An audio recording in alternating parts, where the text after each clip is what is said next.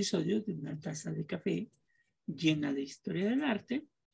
Y hoy no vamos a hablar de una obra en específico, sino vamos a hablar de cuatro, cuatro mujeres que para la historia del arte mexicano han sido muy importantes y que cuando las mencionamos pensamos que son ciudadanas mexicanas, bueno, sí fueron mexicanas, este, pero, que no nacieron aquí, no son de, nacimiento, y, y las adoptamos y ellas se adoptaron y se adaptaron a nuestro país, ¿no? Entonces, vamos a hablar de cuatro artistas mexicanas que no nacieron en México. Por ejemplo, si ustedes algún día escuchan Frida Kahlo, ustedes dirán, bueno, pues ella también era mexicana. Bueno, en el caso de Frida Kahlo, que no la vamos a mencionar aquí, es porque ella sí nació en México. este, su papá era alemán, ¿sí es alemán? Sí, sí, era alemán, me parece. Este, y su mamá era mexicana, ella sí nació aquí.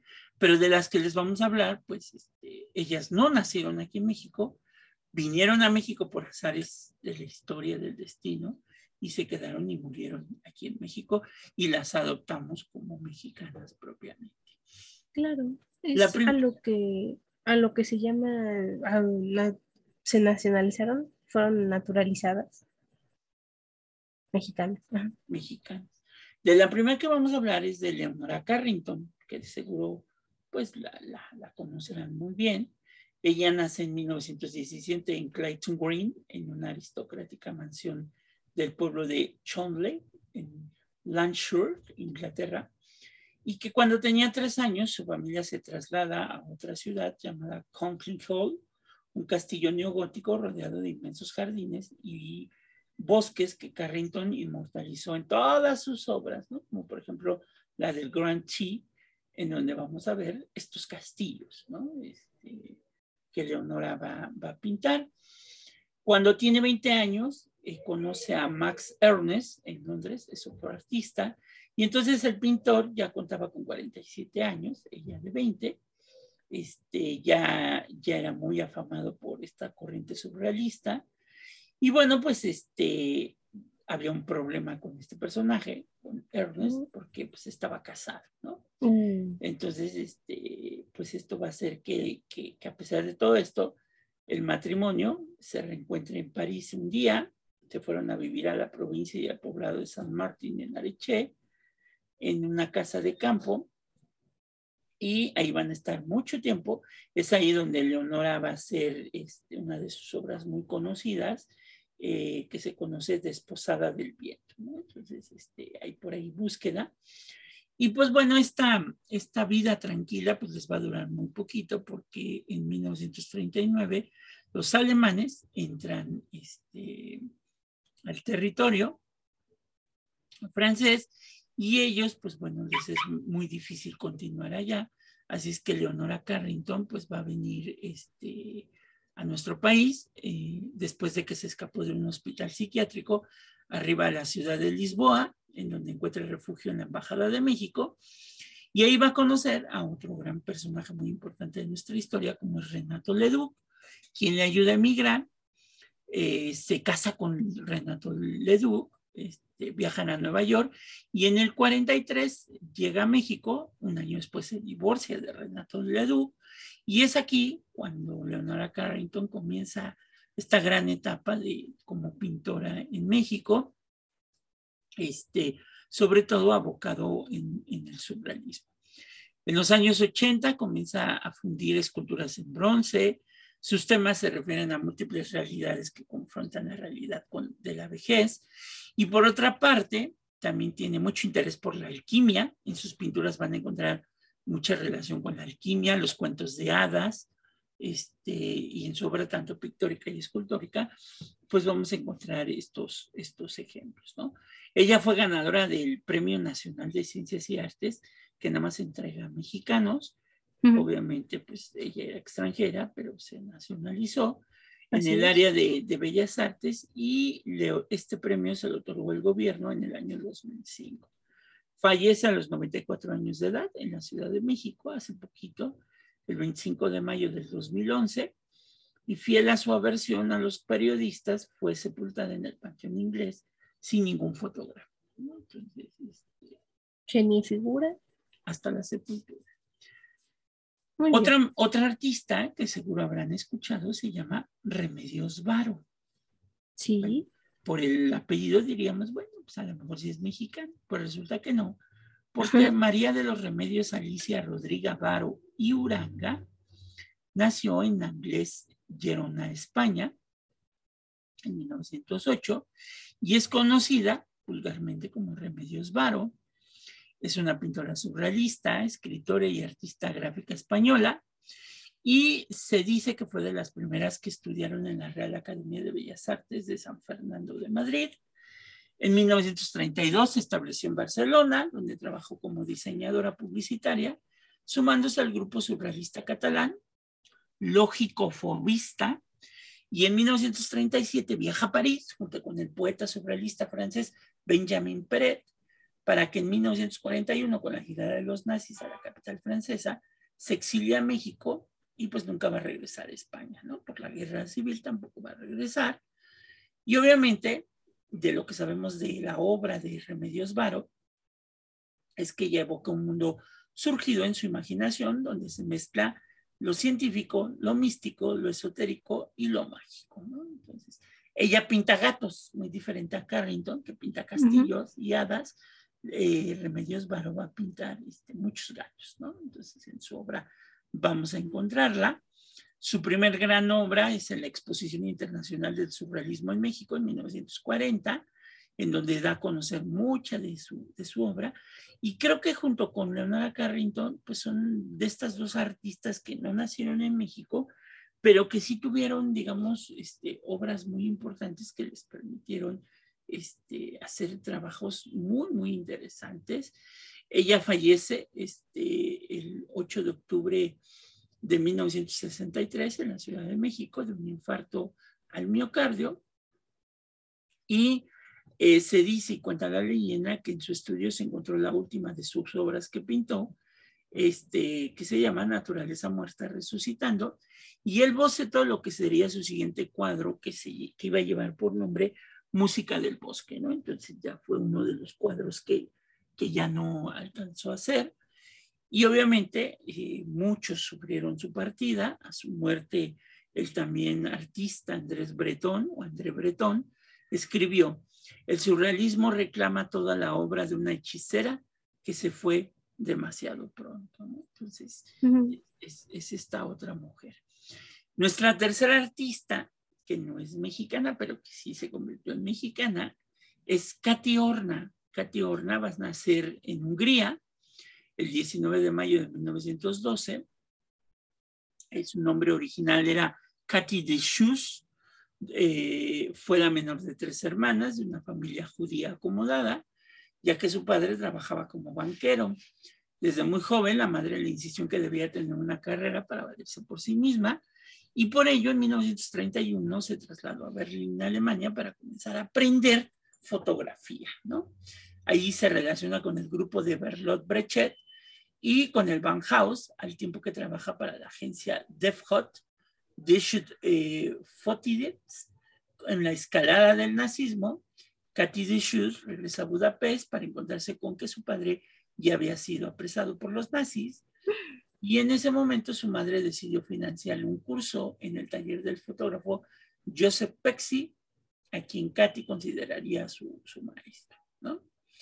Eh, esto la obliga a ella a salir de Europa. Katy y José Horna llegan al puerto de Veracruz, México, en octubre de 1939 y se trasladan a la Ciudad de México.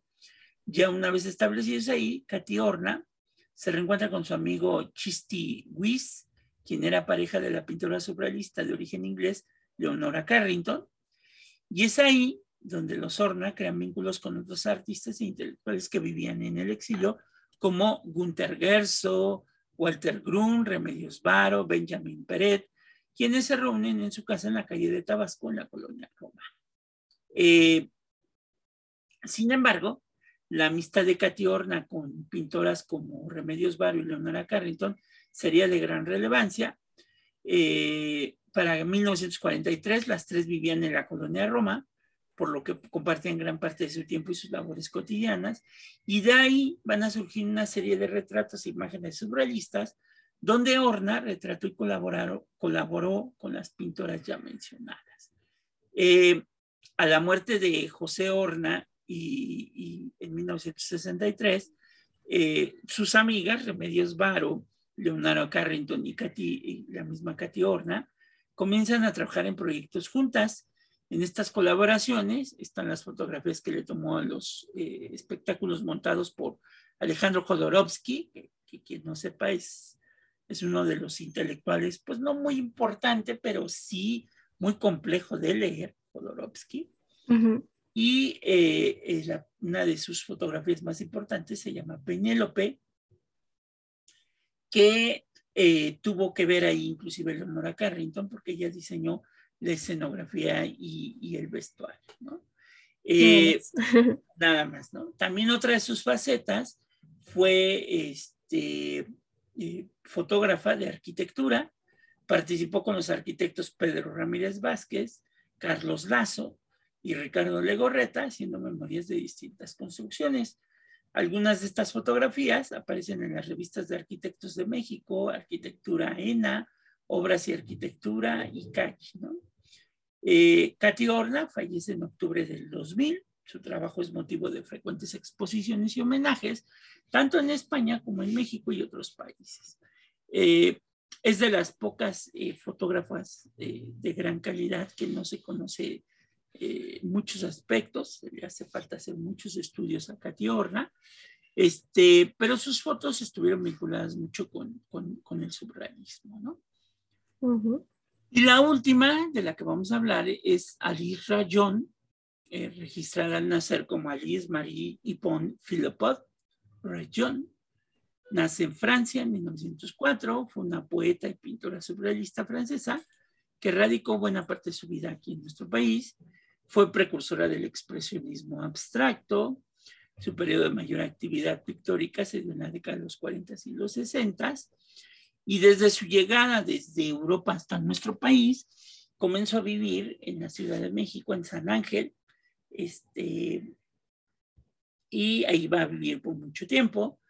Eh, se convierte en ciudadana mexicana en 1946 y después va a cambiar de casa tras divorciarse de su esposo Palen, eh, y comienza a tomar su propio apellido de Rayón. Se casó con el escenógrafo canadiense Edward Fitzgerald, con quien realizó algunos proyectos, y en los años 50 se volvió parte de los círculos intelectuales radicados en México y en los Estados Unidos, en los que acudían Rufino Tamayo, Carlos Mérida, Gordon Oswald, Anaïs Jim, Henry Moore, Octavio Paz y Henry Miller, entre, entre otros. Eh, tras su muerte, se encontraron muchos de los registros que ella misma escribió de estos encuentros con Octavio Paz, con Carlos Mérida. Eh, se estableció ya con el tiempo en Acapulco, en una casa a la que ella misma le llamaría Las Flores, porque en ese lugar podía nadar, este, que era uno de los ejercicios que más le gustaba y aparte le ayudaba a su condición. Sin embargo, su salud se vio mermada cuando sufrió una caída en las escaleras de la Galería Pecanis en 1967 y con el tiempo se llevaron a cabo dos exposiciones importantes de su obra, una en la Galería del Arte Mexicano en 1975 y otra en el Palacio de las Bellas Artes de 1986. Tras esto, se vuelve a caer otra vez, se lastima gravemente, por lo que se mudó a un asilo donde va a morir en septiembre de 1987. Bueno, caray, con las caídas que tuvo, pero en realidad su vida fue bastante interesante. y interesante, ¿no?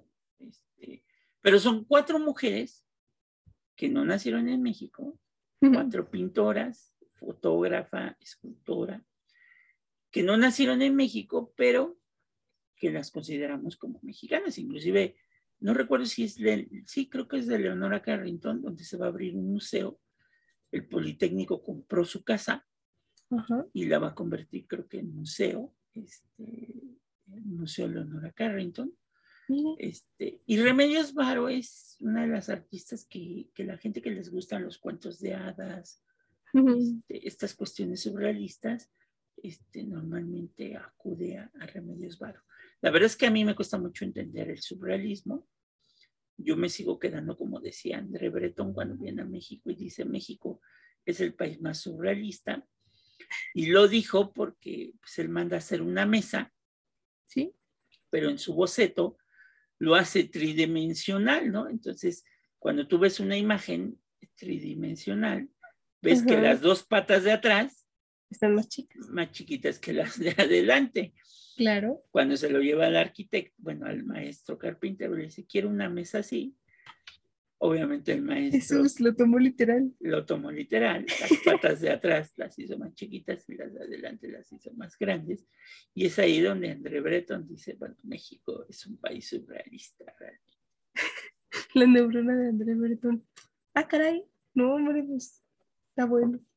Sí, pues al final de cuentas. Pero bueno queríamos hablarles de estas cuatro mujeres. Busquen sus obras de Leonora Carrington, Remedios Varo, Katy Orna y este, Alice Rayón, este, porque son cuatro mujeres eh, artistas que debemos hablar mucho de ellas. Eh, eh, sabemos que en nuestro país Frida Kahlo es la que lleva la batuta.